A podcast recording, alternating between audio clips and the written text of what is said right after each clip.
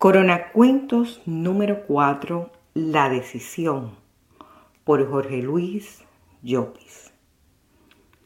Me ha escrito una doctora desesperada porque sus pacientes se mueren, a pesar de brindarles todos los cuidados a su alcance. En su clínica, ella tiene las máquinas de respiración que escasean en otros lugares, Posee los exámenes médicos para detectar la enfermedad que carecen en muchos hospitales y atesora a su favor una legión de enfermeras y técnicos de la salud que se turnan y el cansancio no los vence. Es decir, lo tiene todo, pero sus pacientes, buenos ciudadanos que cumplen con la ley, se están muriendo se ve obligada a encerrar en las cubiertas de plásticos cadáveres de maestros, enfermeros, ingenieros, policías, bomberos, abogados, doctores, deportistas, cantantes, ancianos. Ante tanta frustración le tiemblan las manos, se ve obligada a usar un medicamento hidroxicloroquina que sirve para tratar otra enfermedad, la malaria, pero no el coronavirus.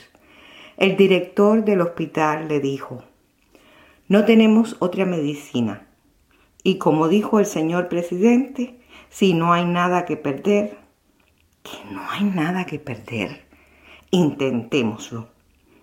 Es muy probable que salve miles de vidas. ¿Y si no? Cerró cabizbaja la puerta de la oficina del director. Quiere salvar a los pacientes, pero no experimentar con ellos como si fueran meros conejillos de India. Cuando mueran, ¿quién será el responsable? ¿El señor presidente o ella? Por supuesto, él va a decir que no firmó la prescripción médica nuestra doctora no tendría cómo defenderse ante la Agencia Federal de Alimentos y Medicinas, que no había aprobado la pastilla. Le quitaría su diploma de doctora o tal vez la enviaría a prisión.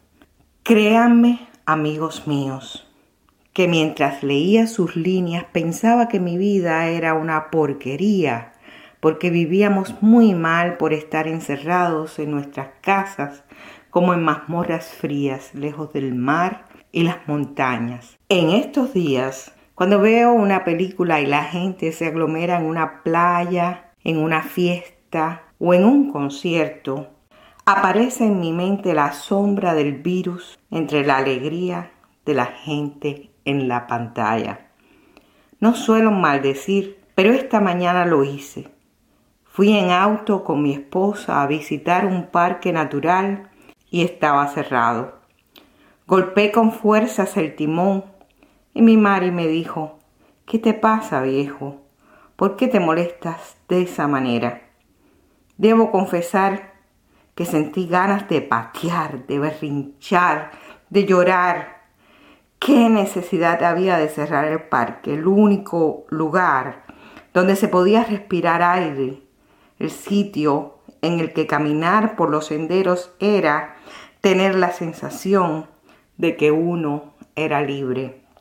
Confieso ante ustedes, después de escuchar las lamentaciones de la doctora, que mi frustración era trivial. ¿Cómo podía quejarme así mientras miles de enfermos peleaban por sus vidas en las salas de emergencias? Estaban a la buena de Dios. Tal vez sería el momento de decir, Padre nuestro que estás en los cielos, aquí tienes en tus manos estos hijos maltrechos, hágase tu voluntad, en la tierra como en el cielo. Como ven, hoy me siento ridículo. He sufrido por un parque cerrado mientras la doctora se consume en la decisión de darles a los enfermos una medicina que los va a matar de otra manera. Me siento avergonzado porque si tuviera que elegir cerrar o abrir el parque, lo cerraría, aunque miles de pacientes como yo se desilusionaran.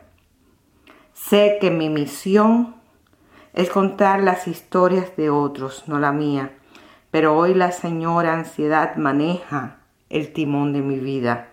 Pido perdón por mis quejas y molestias, pero si ustedes me dan la oportunidad, le diré a esta increíble doctora que nadie puede cuidar a sus pacientes como ella y al señor presidente que no se olvide del refrán zapatero a tus zapatos.